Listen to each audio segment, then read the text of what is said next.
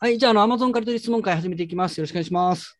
よろしくお願いします。はい。で、一応21時半までになってますけど、一応、あの、質問が多ければ全然延長しますんで、あの、時間気にせず、ガンガン質問してください。で、えーここから始めるんで、あ、で、一応質問会ですけど、なかなか質問もすぐ出てこないと思うんで、その時は僕一方的に喋るんで、途中から質問を投げてください。全然大丈夫です。で、結構ね、あのー LINE チームの方でも質問結構あるんですけど、やっぱり、ね、せどり始めた方、まあ、僕もそうですけど、今、ほとんどの人来れないですかね。楽天ポイントせどりで現金が増えない。今ね、あの聞いてると、やっぱりこの楽天せどり始めてから現金増えなくてどうしようっていう方が多いんですね。まあ、あとはこのせどりで売り上げが伸び悩んでる。まあ、どこまで伸ばすかですけど、僕もまあ、もっと伸ばしたいなというところで悩んでるのは一緒なんですけど、まあ、大体、そうですね、10万、20万ぐらい月賞ですね。で、50万の壁があって、100万の壁があって、まあ、100万超えたらちょっとそのまま突き進んでいくって方多いんですけども、大体50と100ぐらいの壁が多いですかね。で、どうしようって方多いですね。まあ、やっぱこのあと2つの共通するところで言うと、まあ、商品のリサーチ方法が分かんない。まあ、ここはもうやっぱ肝になると思います。まあ、ポイントセトリなんか結構ツールで、じゃんじゃんあの商品出してくれるんで、商品は仕入れできると思うんですけど、あの楽天セトリは。だみんなが一斉に買うんで、値下がりして想定してた現金が増えないっていうところに、まあ、ここにつながりますかね。皆さんなんか他あります？今、ちょっとこれ迷ってるなとか。今、お話しながらですけど、全然。あのこの間、あ、てか、いただいたあの、あ、はい、はいツール。あるじゃないですか。あ、もうもうちょっといただいた、はい。あ、いただいたあの2つのツールあるじゃないですか。あ、あっちの方ですね。あの、えー、リボットの方。そうですね。はいキーパで、あの、キーパで、あの、すぐ買えないっていうか、はい。判断早くしないといけないですよね。ああ、興味進まれましたね。はい。はいはいはい。最初ってそれで頑張ってやっていく感じですか？あ、まあ、そこはね、ちょっと根性論的になると思うんですけど、ちょ最初それで頑張っていったいかないといけないですね。ああ、やっぱりそうです。そこからあと広げていくような感じですかね？えーそうですね。ああ、なるほど。わかりました。で、結構そこで、アマゾン買い取りであの、キーパー通知来たけど、仕入れできない、できない、できないでやめていく方多いんですけど、はい。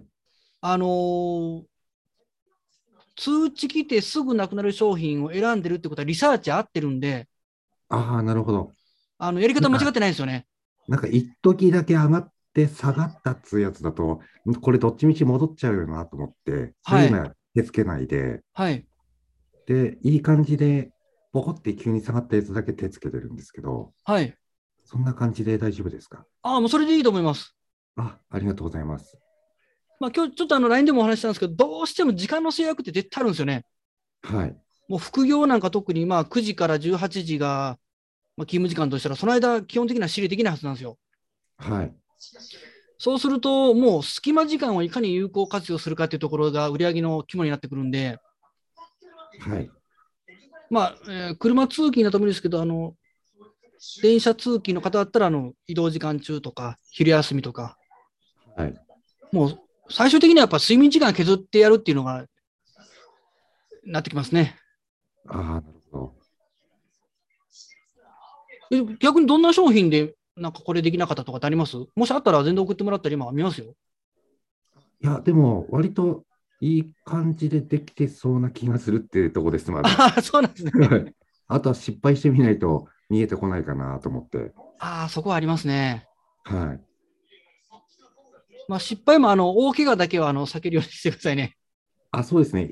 とりあえず買うの1個とか2個とかにして、はい。あの、縦積みっていうよりは横にどんどん広げていこうかなっていう感じで。ああ、もう絶対その方がいいです。あ、ありがとうございます。はい。あの、できるだけかすり傷を増やしていって強くなっていくって方がいいですね。あ、ありがとうございます。背取り始めて1ヶ月でなんか何百万とかってかっこいいんですけど、はい。リスクありますからね。うまいこといけばいいですけど。そうですよね。ええあの、安全に徐々に徐々にやっていけば少しずつでいいんでね。はい。はい、お勧めします。ありがとうございます。はい。まあ、結構皆さんもあの同じような悩み持ってると思うんですけど、まあ、あんまり焦らない方がいいですね。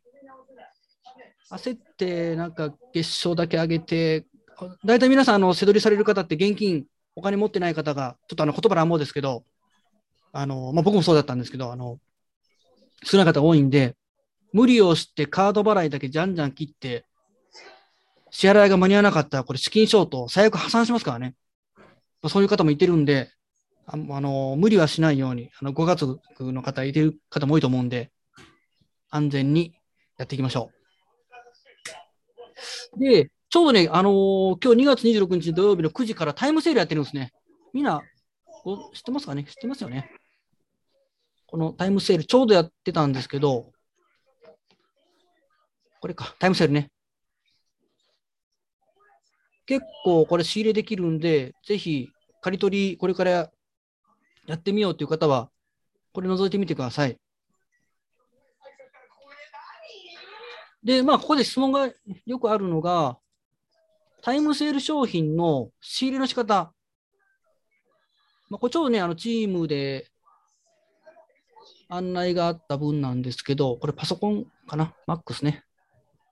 まあこれキーパーグラフ。あ、もう顔邪魔なんで僕の顔消しますね。えっ、と、どこやったかな？消します。まあ、これ、だいたい、えー、Amazon が26万ぐらい出てるんですね。Mac Pro なんで高いですよね。で、ちょうどタイムセール、今日のタイムセールで、ここ見えますかね。17万4000まで下がってます。で、普段の借り取りだと、これ Amazon ずっと出てるから、いつかれるかわかんない。から仕入れしないんですけど、このタイムセールの時に限っては、この下がったところでこれ仕入れるんですね、17万4000。で、これタイ,、えータイムセールが終わると、ここに戻るんですね、26万円に。過去のデータ見てもいいですけどね。やってないか、過去は。やってないかな。全期間。あ、今回だけですね。これタイムセールの商品ってセールが終わると Amazon、ね、ここに戻しますんで、このタイムセール期間中の17万4000で仕入れて、タイムセールが終わった、終わって Amazon が戻った時に売り切ると。なんでこれ26万4000で、結構これ美味しい商品で、264000。めちゃくちゃ美味しいですね。24万ぐらい手数料引いて残るんで、まあ、6、7万ぐらいボーンと利益が出る商品です。まあ、ちょっとこれ、あの、資金が少ない、あの、10万、20万の方はちょっとね リスクもあるんで、まあ、これはあの、タイムセールの商品の利益の出し方っていうのだけ、あの、覚えていただければ、今のわかりますかね？もう、あの、一方的に喋るんで、どんどん質問してくださいね。すみません、これって、はい。多分みんなで、みんなが手つきますよね。どうですかね？そこは、そこはどうですかね？セラーがめっちゃいっぱいになっちゃった時ってはい。怖いなっていうか、はい。なかなか自分に回ってこないんじゃないかなって気がするんですけど、あああ、それありますね。それはありますね。ああ、やっぱりそうですね。あのーそういう時にどうするかというと、ちょっと待ってくださいね。これがね、えー、あったところ、これ、これ。これ、リーファっていうのがあるんですけど、これは有料のツールで、これも結構優秀なツールなんですけど、これ、林内じゃない。この A 信をですね、これか。これをコピーして、これ貼り付けるんですね。まあ、同じように、あのーキーパーのグラフみたいなのが出るんですね。この最安値のグラフが出たりとか、出品者。まあ、ランキングもこのように出ます。で、これ見えますかね？リーファユーザーっていうのがあるんですけど、このリーファを使ってる人ってもうほぼセドラーなんですね。で、この Mac Pro を見たリーファのユーザーの人が今何人いてるかっていうので、こう見ると3人ですね。うん。これで予測します。あと、あのーか100%当たるかどうかわかんないですけども、あ、今現在この商品3人ぐらい見てるんだな、ということは最大3人しか出品しないんで、ああ、なるほど。そうすると、まあこれ金額も高いんで、この商品。どこ行ったかな？どこ行ったマックあ、これか。そうすると、まあ3人が1つの商品出品して3つ増える。でランキングが、これまあまあそこそこいいんで、まあこのランキングですよね。この金額にしてはそこそこいいんで、まあ月3人出品したら30日内に売れるかなみたいな予測でいきます。あくまで予測ですよ。これリーファ結構いいツールなんで、あの、これもぜひ使ってみてください。でも、これね、3人なんで、あのまあ、全員出品するかもわかんないですけど、結構ね、急に100人とか、ひどい商品になったら500ユーザーボーンと一気に見たりするんですけど、大体、えーユーザー数の20%ぐらいが出品するかなっていう目安で僕はいつも見てます。まあ、この辺りだったら14人なんで、まあ、20%として大体3人、4人かなぐらいの。まあ、そこは僕の過去の経験上ですね。まあ、商品によってはもうもっと出品する率は上がってきたりするんですけど、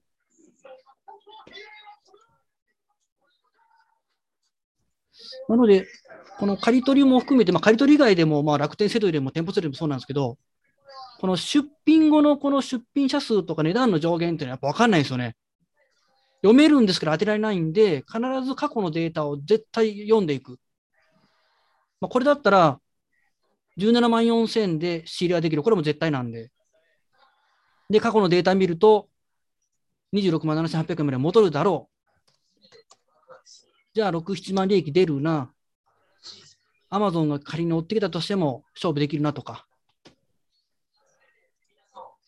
過去の出品者数の増減見ようとかね、1年間見たら1年、えー、1人か、アマゾンだけかとか。こういうところですね。で、これアマゾンしか出てあのいてないんで、もしかしたらこれ、メーカー傾向来るんじゃないかとか、結構過去のデータだけでも十分いろいろ予測ができるんですよね。じゃあ、これ20 17万円の結構、まあ、高額商品なんで、万が一アマゾンで売れなかったらどうしよう。じゃあ、あの、メルカリで売れるかなとか、ヤフオクで売れるかなとか。あ、これアカウントだったかなアカウント僕入れてたかなちょうどメルカリ見てました。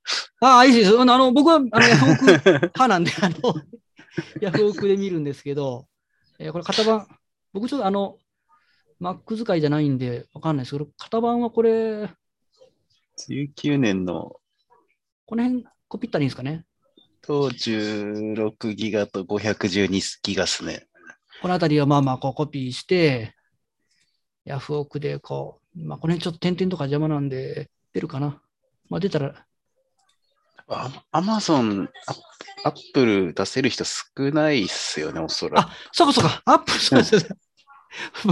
ボケボケでした。そもそもできないんですよね。そうっすよね。あ、じゃあ OK です、OK です、これ。このままもヤフオクメルカリで売る売ると。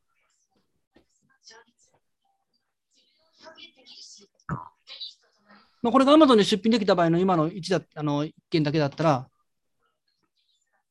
ちょっとメーカー傾向怖いんで、ヤフオクに販路を見るとか、そういうのもやってください。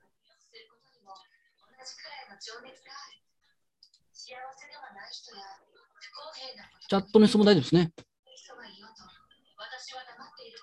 まあ、ちょっと高額なんでね、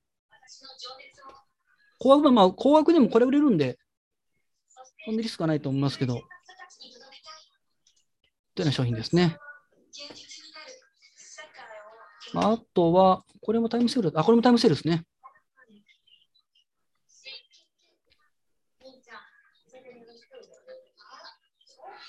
ちょうどこのあたり、2万円か。あ、違う。下がれ。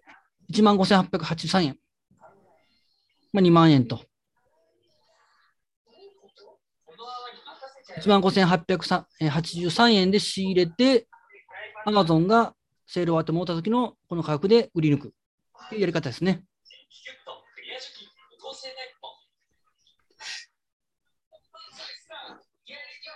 まあ、あとは、まあ、この商品はあんまないかな。よくやってるのはここからセラーリサーチなんですけど、あこれはダメかな。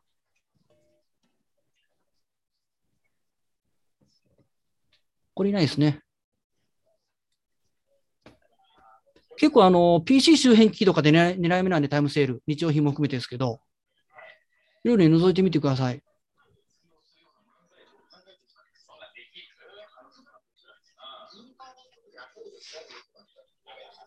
あ、あ慎太郎さん、入られましたね。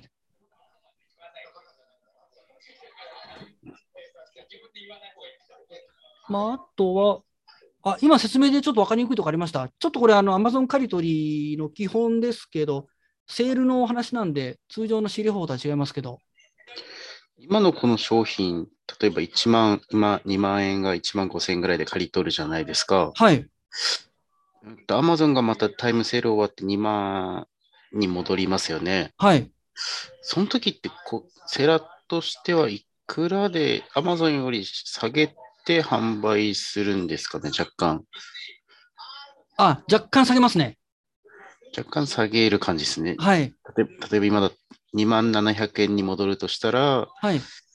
えっと、あ、2万1140円ですね。はいあ、それでその時が新品が2万700円ぐらいになってるんですね。あそうですね。それで、うんと、こういう時ってカートって取れるんですか？これもバイボックスが2万726円なんで、今が、まあ、カートは Amazon か。あいまあ今値下げしちゃってますもんね。そうですね。多分、ここ、FBA が一人だけでしたね、今。あ、でも自己出費取ってるんか。まあ、あ、本当だ。これ多分リアル店舗だと思いますね。これ1万800評価なんていうのは。はい。ネットショップも他でやってるようなところだと思うんで、うんまあ、これ、この評価あれば、多分これカート取ってるんでしょうね。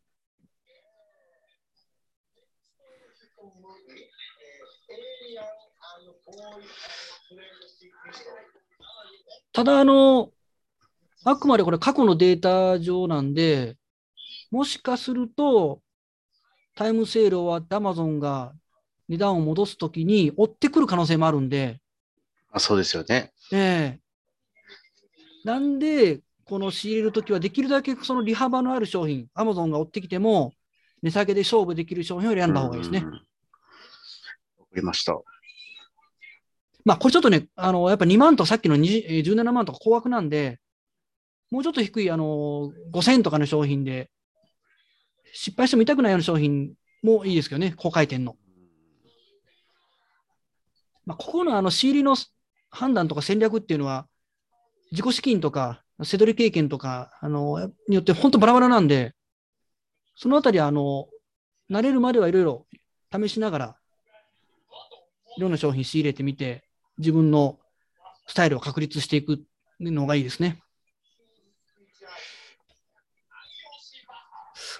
まあ、あの、その、やっぱスタイルをいかに早く確立させるかっていうのが、せどりの売り上げを上げる一番近道なんじゃないかなと思いますね。この仕入れの判断でも、結構、慣れてないとどこ見よっかなってこううろうろするんですよね。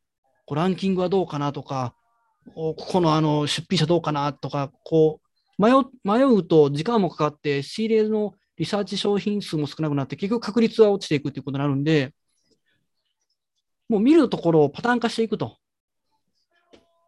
3ヶ月グラフ見る、えー次1年間見る、じゃあ次はどうするどうするっていうのも、まあ、紙に書いたりとか、エクセルでまとめたりとか、そういうのをしていって、手順化していく、それがあの近道だと思います。で、失敗したら、あのなぜ失敗したのかとこうデータつけていって。あ、なんかメッセージ来た。えー、し、しってことは慎太郎さんですね、これ。はいはい。えー質問すいません。えー全然 OK ですよ。えー、Amazon が追ってくると、あ、これってもう解決済みかな？あ、今か。追ってくると表現されてると思うんですけど、意味を教えていただきたいです。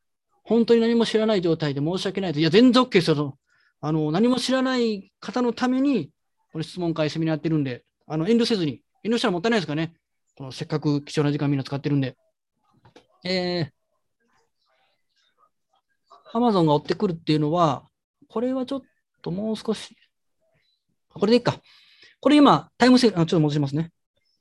この商品、これ今、特選タイムセールって書いてるんですけど、これですね。アマゾンのセールでもともと2万726円で売ってたものが1万5883円まで下がってるんですね。で、この1万5888円で仕入れます。で、このセールが終わると、アマゾンが、ここアマゾンですけど、次、また2万726円で値段戻すんですね。じゃあ、この安く、このセール期間中に1万5888円、1万5883円で仕入れてるんで、この2万726円で売れば、その差額分が利益になりますよねっていうことですね。ただ、同じ商価格で Amazon と一緒に出してしまうと、Amazon ばっかり売れてしまうんで、ちょっと下げて売りやすくしましょうということです。ただ、下げたときに Amazon も一緒になって下げてくる可能性があるんで、それが Amazon が追ってくるってことですね。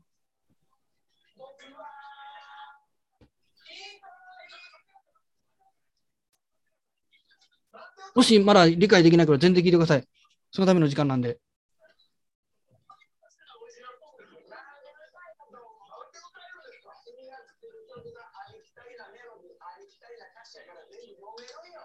大丈夫かな？えー、そんなことがあるんですね。結構頻繁に追ってくることってあるんですか？えっ、ー、とね、あのー、追ってくる商品と追ってこない商品があるんですけども、それもあのやっぱり出品してみないと分かんないですよね。なので、ただあの分かんないまま出品するっていうのは、仕入れて出品すると、ただ無謀なんで、できるだけその無謀な商売をしないためにデータを見る過去の。まあ、この商品だったら、ずっと2万726円。ちょっとこのあたり下がってますけども、1万7783円かな。じゃもしかしたらここまで追ってくるかなとか。あ、これアマゾンじゃないか。アマゾンちゃいますね。こうか。1万8 1万8686円。ということは、ここまでもしかしたら追ってくる可能性があるんですよね。1万5000で、ここは1万5000か。で、ここで判断をするのか、いや、もっと待待てよと。もっとデータを見よう、過去の。ということで1年間を見る。そうすると、やっぱこうやって出てくるんですね。あれ？なんか結構下げてるな、みたいな。1万6000まで下げてるなとか。出てくるんですよね。まあ、これもしかしたらタイムセールで下げてる可能性もあるんですけど、こうやって過去にはここまで下がってる傾向があるんで、そのリスクがあるなということで判断をどうするかです。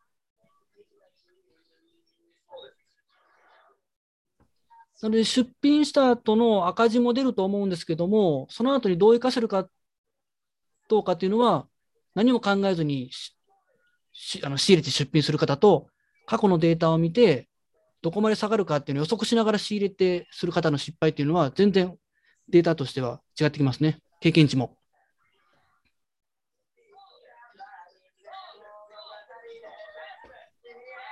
えー、のりおさんの経験上で追ってきやすい種類の商品とかってありますか？なんかあったかな？ゲーム関連かな？結構ランキングの、まあ、よく売れてる商品は売って、あの、追ってくるような気がしますけどね。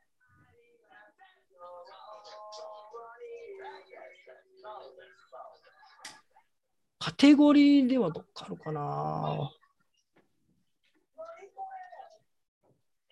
あんまりそのカテゴリーでこうだっていうのはあんまり決めてないですね。今お話した通りですね。どんな商品でも過去のデータ見ていく。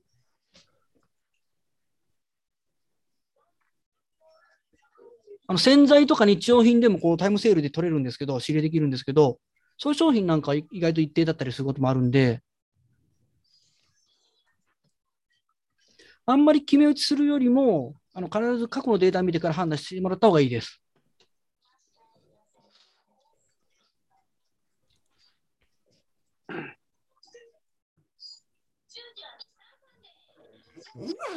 まあ、慎太郎さん、まあ、今あのメッセージ見てると、セドリは最近始めたばっかりかなという感じはするんですけど、あのいきなり、もし Amazon 買い取りするんだったら、タイムセールに狙うよりも、あの通常の借り取り商品から始めた方がいいですね。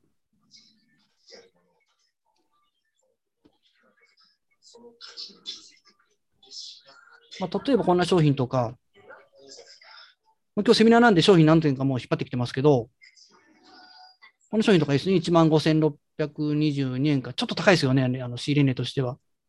こういう商品もあるんで、このデータどうかな。まあ、例えばこれどう判断するかというと、あれずっと Amazon がいてるのに急になんか跳ね上がってるなみたいな、このあたりですね。この商品、今、あの出てるけど、もしかしてずっと椅子あるのかなとかって、そういう予測をしながら、これ全期間、えー、1249日間なんで3年ぐらいずっと、こうですよね、3年ぐらいずっとこんな値段変わらずアマゾンが出てるのに急にいなくなって高くなるとか。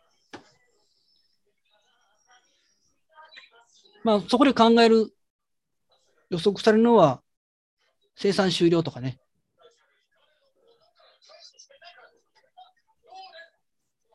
値段の値動きってもう需要と供給のバランスで、まあ、さっき冒頭ね、ちょっとあの、ウクライナの件でお話しましたけど、物が少なくなると値段って上がっていくんですね。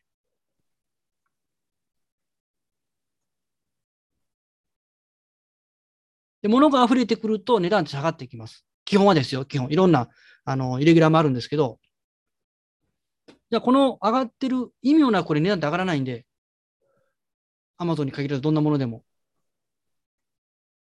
じゃあこの原因を調べに行ったらいいんですよね。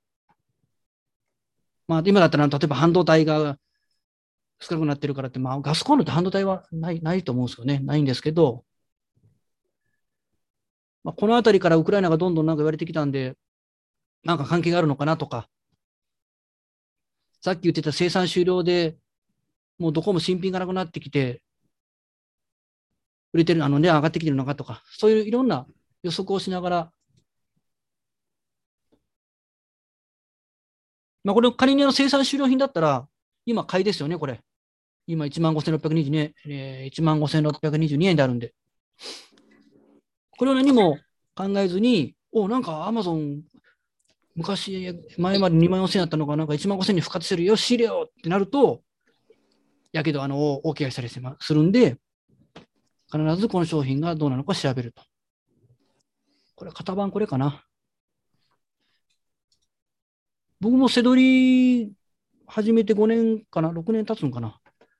ですけど、やり方ってやっぱりもう必ずこうやって調べるんですよね。この型番を入れて、生産終了とかって入れると、出てきたりするんですよね。こうやって出てくるかな。販売終了か。あの、メーカーによってはこう、出してくれるところもあるんで、この商品がもう生産終了しましたとか。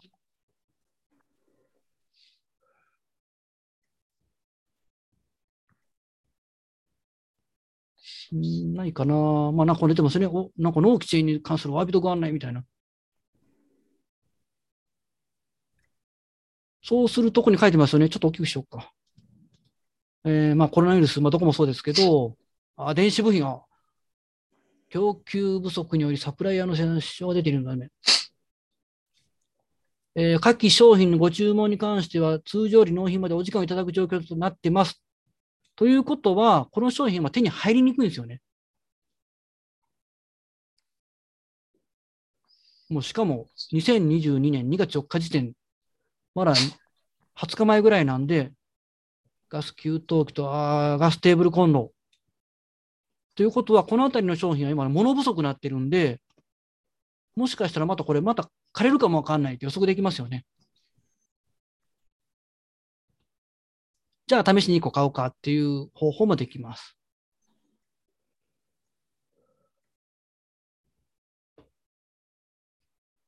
多分ね、このグラフだけ見ると、なかなか知りできないと思うんですね。しかも1年でいくとずーっと玉出てるんで、おいおい、これたまたま値段上がってるだけで復活してるけど、また居座るんちゃうかみたいな。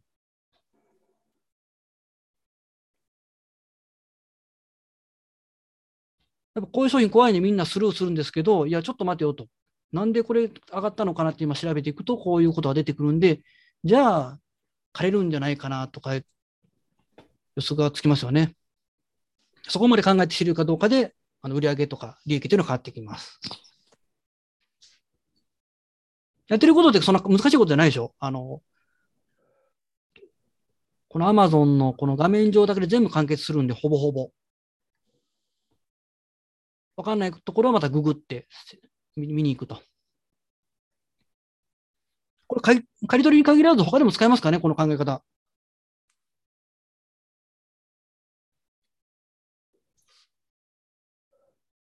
で、この、慎太郎さんの質問にあんまり 的をいないような答えになってますけど、こんな感じですね。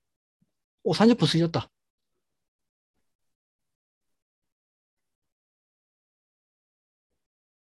慎太郎さん、おお、はいはい。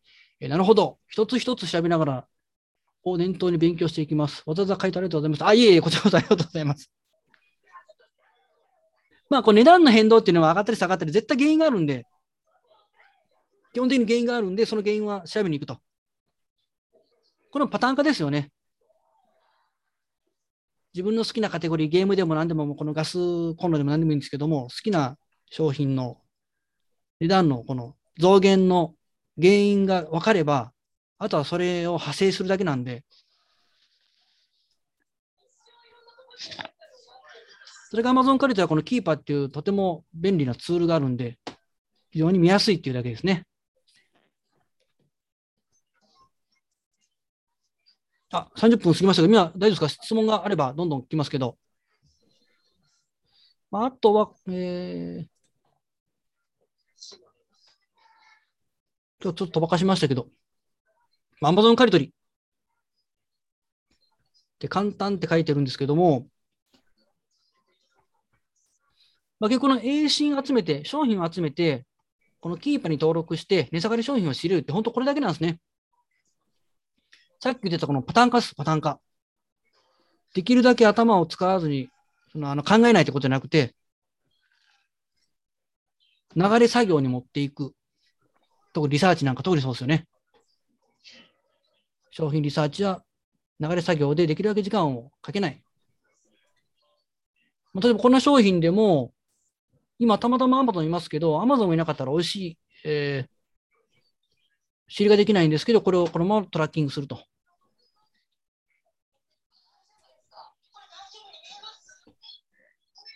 で、次の、まあ、今いますけど、また復活するときに仕入れの判断をする。その時に時間をかけてください。この Amazon 借り取のリサーチはざっくり。あ、なんかずっと Amazon がいてて、いなくなったら跳ね上がったな。また次も復活したら美味しいかなぐらい。じゃあ、トラッキングしとこうぐらいの、もう5秒ぐらいで、サクサクサクサク最初はですよ。最初は入れていって時間をかけない。で、復活のこの、あれ？どこ行ったかな？これか。これキーパーの、こうやって来るんですけど、メールが。ここに来たときに仕入れ判断は時間をかける。そこが一番重要ですからね。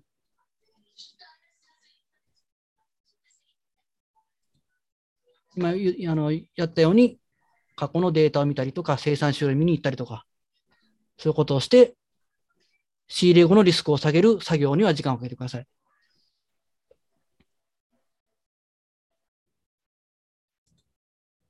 ここまではね、もう本当簡単なんで、サクサクサクサクやって、で今日もちょっとチームの方で質問がありましたけど、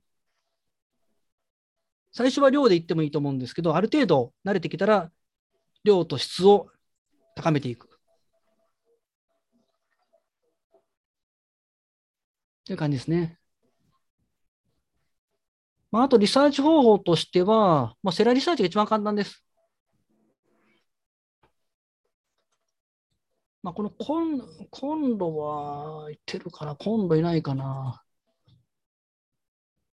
これも買い取り商品なんですけど、あ、これはタイムセールかな ?1 個見つけたら、ここからセラーリサーチをしていくんですね。あの、刈り取りを1回覚えると、あの簡単なんで、流れ作業なんで、刈り取りばっかりする人多いんですよね。まあ、例えばこういうところ。基本的にはこの FBA 出品者。スターフロート見ていくと、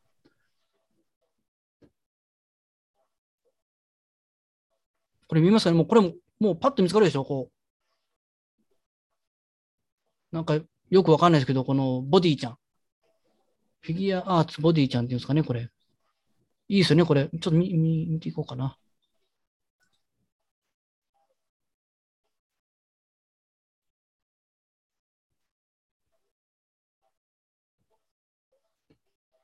5500円で6500円。このあたりだとそんな利益出ないですけども、なんかポンと跳ね上がってますね。7200円と7900円。しかもランキング2桁。27位とか、もう出品したら即売れ。こういう商品は利益額小さくても買いですね。で、今、アマゾンいないんですよ、これ。いないですよね、アマゾン。いなかったらこれキーパーにトラッキングして、次の復活を待つみたいな。もうこれで終わりです。これも、なんか良さげなグラフ。あ、これも前、前の前かな。前の前ぐらいのセミナーの時にご紹介した商品かな、これも。こうやって見ていくと、ある出てくるんで、これもちょっと怪しい動きしてますよね。なんか4000ぐらいで売れてる商品が6000まで跳ね上がってみたいな。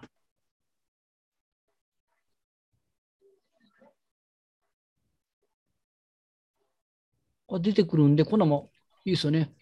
バンダイ。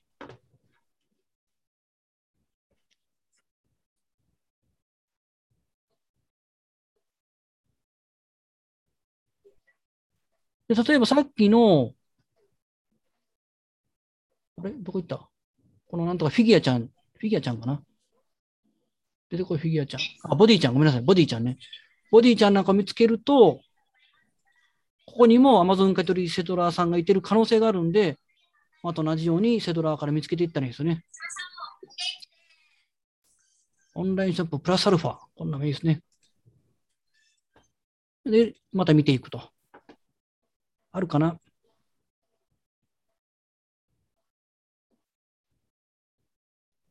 あ、ゾイドもいいですからね。刈り取り結構美味しい商品なんで、こういうのも入れとくと。なんか値段上がっていってますよね。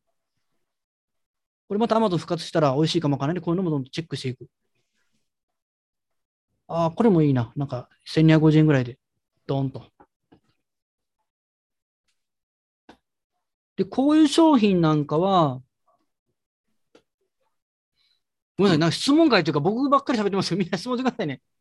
あの、えーっと、こういう商品、仕入れが1200円ですけども、あこれも借り取りですね。いいですね。1206円です。あ、ちょっと利益出ないかな。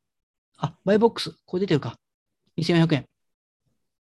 で、こういう商品なんかはもう、試し仕入れで1個言ってください。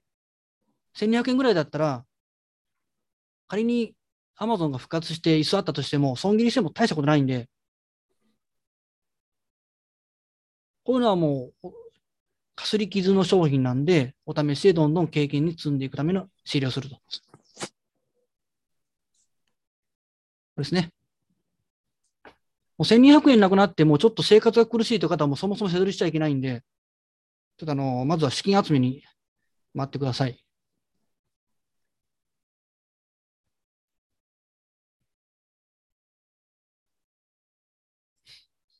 あ、ある程度理解できたら、ここからセラーリサーチをして、どんどん商品を増やしていくという感じですね。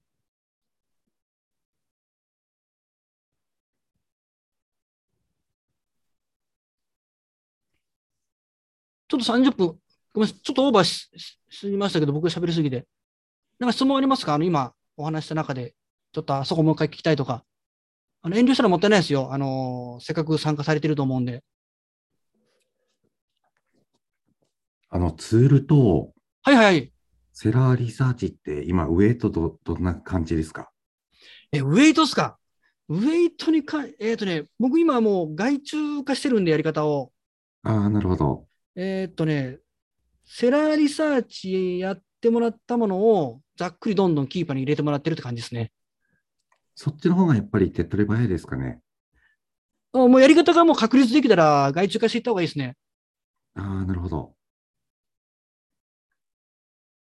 まあ、100%自分の思い通りにはならないですけど、なかなかね、あの人に頼むっていうのは、はい。あのそこはもう信頼関係築いていってはい。やっていくのがいいと思います。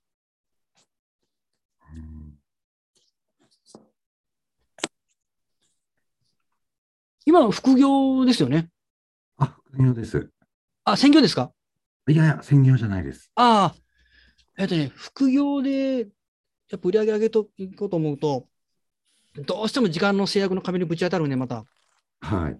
あのできるだけ、あのー人に触れる作業っていうのはどんどん振っていった方がいいですね。なるほど。そうしないと、あの、売り上げがね、頭打ちするんですよ。あ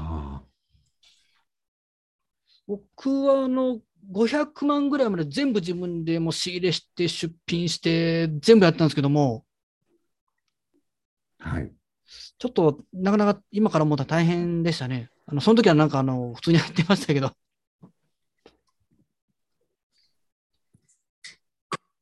で、ちょっと外注化していって、いろんな、他の今、えーまあ、こういった、あの、オンラインサロンやったりとか、はい。違うこともやったりしてるんで、そこはもうぜひ外注化はお勧めします。ありがとうございます。はい。あ質問来ましたね。えー外注は身近な人でしょうか？あーそう、最初は身近な人の方がいいと思いますね。まあ、一番手っ取り早いのが、あれですね、あのー配送代行。まあ、楽天セドリだったら、あの楽天で買って自宅に届いて、えーに商品取り出して、もう一回梱包して FB に送るっていう作業あると思うんですけど、それを配送代行にも任せると。それだけでだいぶ時間効率変わってくるんで、特にああの、アマゾンカリトリーは、この商品いいなと思って仕入れた場合、仕入れて、そのままあの配送代行に飛ばせるんですね、商品を。で、配送代行から FBA の倉庫に飛んで、売れたら Amazon が送ってくれるということで、もうワンクリックで終わるんで、作業が。めちゃくちゃ楽ちんです。あの、家の中があの乱暴だらけにならないですし、まず配送代行からですかね、ある程度。まあ、売り上げにもよるんですけど、まあ、50万ぐらいああの安定して売り上げが立つんであれば、もう始めてしまってもいいですね。その空いた時間でリサーチして、どんどん売り上げ上げていくっていうのをお勧めします。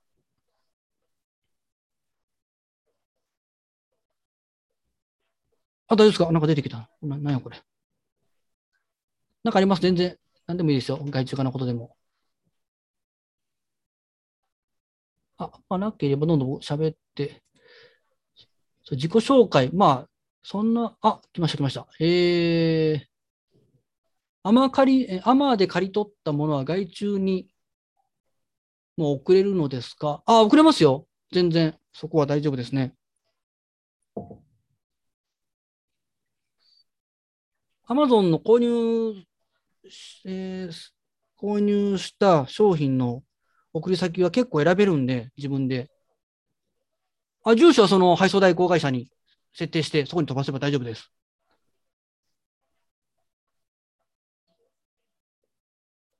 まあ、よくあるのが、あの、みんな同じとこに飛ばして、あの、購入アカウント潰れないですか？とか質問よくあるんですけど、潰れたことないですね。バンバン、ガンガン送ってますけど、大丈夫です。まあ、大丈夫って僕、アマゾンの人間じゃないんで、あの、100%じゃないですけど、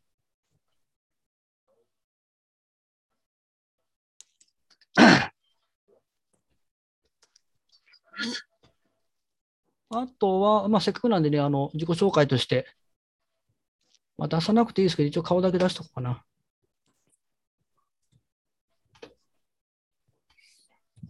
まあ、えー僕、のりおと言います。えー75年生まれで47歳ですね。で、兵庫県に住んでます。で、まあ広告代理店で今営業やってますけども、皆さんと同じように副業ですね。あ、そうそう、マリオの帽子。あの、これね、あの、チーム生の,、ね、あの方に買ってもらったんですよね。プレゼントされて、かぶったらなかなかいいなと思ってずっとかぶってます。あ、で、僕はあの、マリオのあの帽子みたいなあの、LINE の、えーアバターにしてるんですけど、もともとゲームセドラ出身なんで、で、ゲーム何かあるかなと思って、マリオゲームでちょっと被って、まあ、広告屋なんで、あの、友達のデザイナーに頼んで作ってもらったんですけど、あ、それの、あれ、意味もあって、これもやってます。あありがとうございます。まあ、そんな感じで楽しくやってるんですけど、それで副業ですね、でやってます。で、まあ、企業コンサルとか、あの、新店舗のプロデュプロデュースとか、まあ、人材育成とかやって、今、あの、アマゾンカリドリのコンサルチーム、えもやってるんですけども、まあ、あの、本業がこういったこともやってるんで、いろいろ相乗効果でやってます。本業、あの、こっちのオンラインサロンで経験したことを本業のコンサルに活かしたりとか、まあ逆も取り入れたりとかっていろいろやってます。で、まあ、やっぱりあの、仕事って体力、命みたいなところもあるんで、ちょっとフィットネス感覚で今、キックボクシングやりながら、試合は出ないですけども、あの、体を動かして、体力作りやってます。ちょっとスタミナはちょっと落ちてきたんですけども、体調万全ですね。オールも多分ね、そんなにしんどくないぐらい、あの、30代の頃よりも今の方元気かもわかんないですね。あ、質問ありましたね。えー、Amazon 購入のアカウントは複数お持ちですか？複数持ってますって言ったら、これ契約違反なんでマイク入ってますけど、まあまあ大丈夫ですかね。僕は2個だけ持ってますね。あんまりマイク通して言うのはちょっとあれですけど。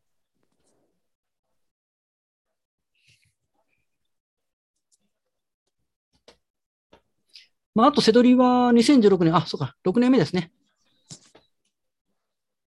で、もともと、そうですね、あの、リーマンショックがあって、結構ね、年収ドカーン下がって、どうしようかな、みたいな、ちょうど結婚した年ぐらいですかね。で、始めたんですけど、あ、違う違う、結婚の後か。資金ないもから、中古のヤフオクセドリから始めて、で、新品店舗行って、そこから電脳ですね。まあ、今、中古はやってないですけども、まあ、電脳絡めながら新品も行ったりとか、そんな感じでやってます。で、資金10万からですけども、あのーここからいろいろ、自宅の不用品販売したりとかで資金作ったり、まあ、カードで回したりとかで、まあ、さっき言いましたけど、無あの無謀はダメなんで、あの、コツコツやれば全然資金10万からもできるんで、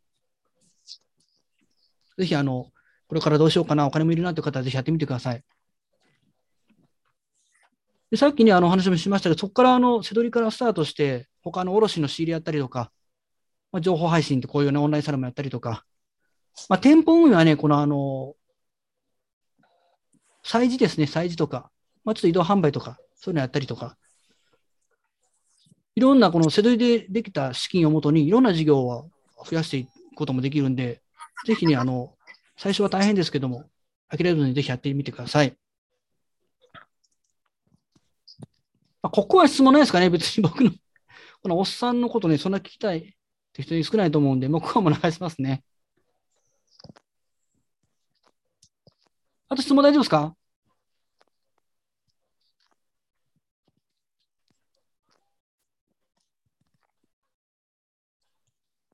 あ、えー販路はどのぐらいお持ちですか？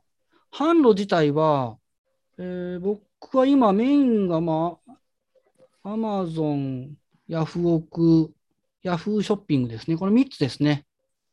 メルカリはちょっとあんまりやってないですね。もともとヤフオクセドラの出身なんで。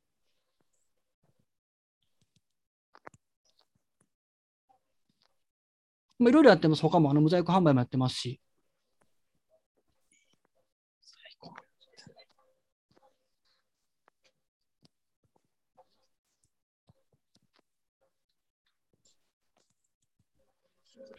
大丈夫ですかね？ちょうど、あ、結構今日は時間が。まあこれから花粉シーズン入ってくるんで、そのあたり無理できますからね。去年の夏はプール、プール売れましたね。ちょっと値段思ったより上がらなかったですけど、今年も多分プール売れると思うんで、去年、1年移動されてる方なんか、去年どんなのが売れたかなっていうのを、また今年も同じように売れたりするんで、また復習がてやってみてください。えー、はい、質問来ましたね。ヤフー書は Amazon のマルチチャンネルとか使われま、使われてますか？自己配送ですか？えーと、どっちもやってます。あの、マルチチャンネルで使うと時もありますし、自己配送でもありますし、あの、縦積みした商品なんかは、あの、FBA でボーンと送って、Amazon で売りながらヤフオクでも売ったりとかもするんで、もうどっちも使ってますね。まあ、自己配送は、あの、配送代行に、あの、預けてるんで商品を、そこから売れたら送ってもらったりとか、そういうやり方でやってます。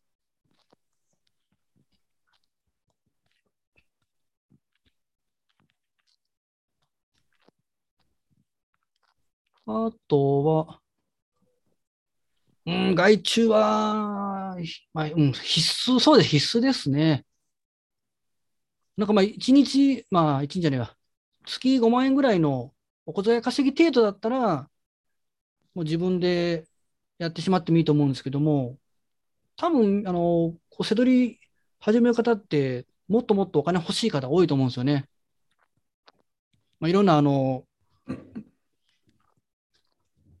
あの原因はあると思うんですけど、まあ、お給料下がったりとか、子供が大きくなってお金がいる、洋服いるとか、もうこれお金の欲求ってね、無限大なんでね、5万円稼いだら次10万欲しい、10万稼いだら20万、30万欲しくなってくるんで、なうん、そうなってくるんだったら、まあ、やっぱ外注化必須ですね。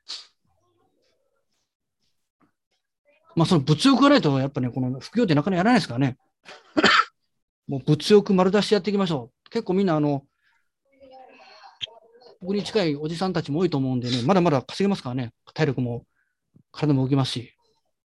100万、200万稼ぐぐらいの気持ちで、もっとですよね。ガンガン。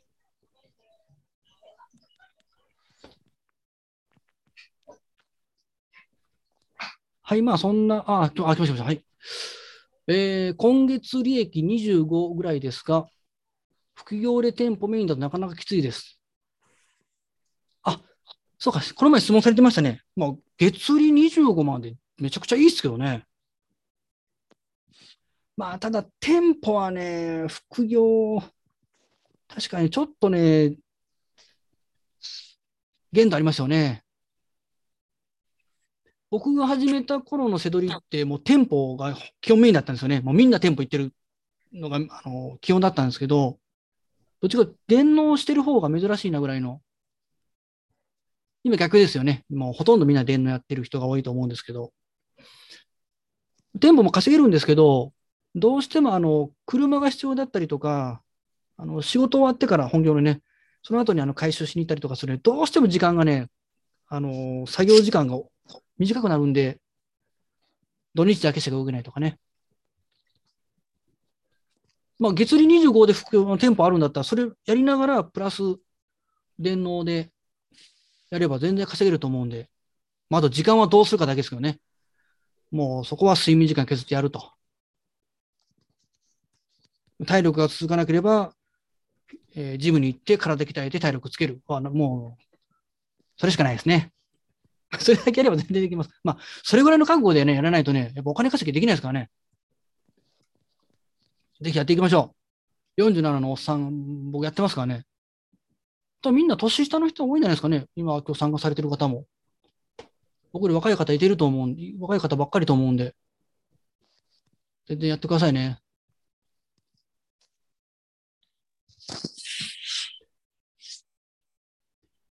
えー、家族の時間が全くなくて外注にしたいのですが、仕組み化が難しいです。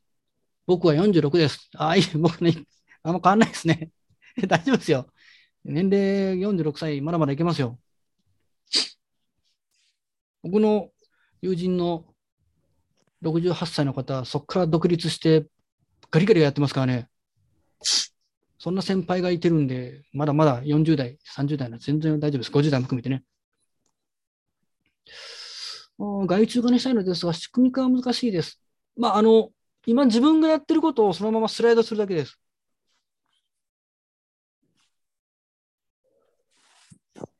お、慎太郎さん、19歳です。おお、若い。勢いバリバリありますね、19歳ね。いいじゃないですか。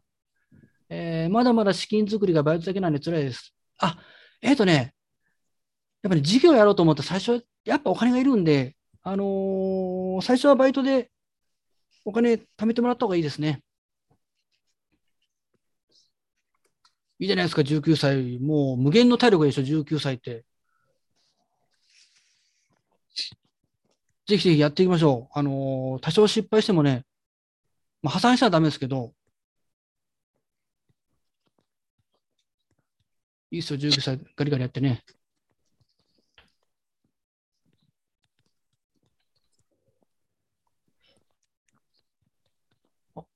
はい、もう 頑張りましょう。全然いけますかね、19歳。えー僕も19くらいからやりたかった時間は有限ですし、まあ有限ですけどね。まあまあ限られた時間の中でね、どんだけやるかなんで、大丈夫ですよ。全然 OK です。できます、できます。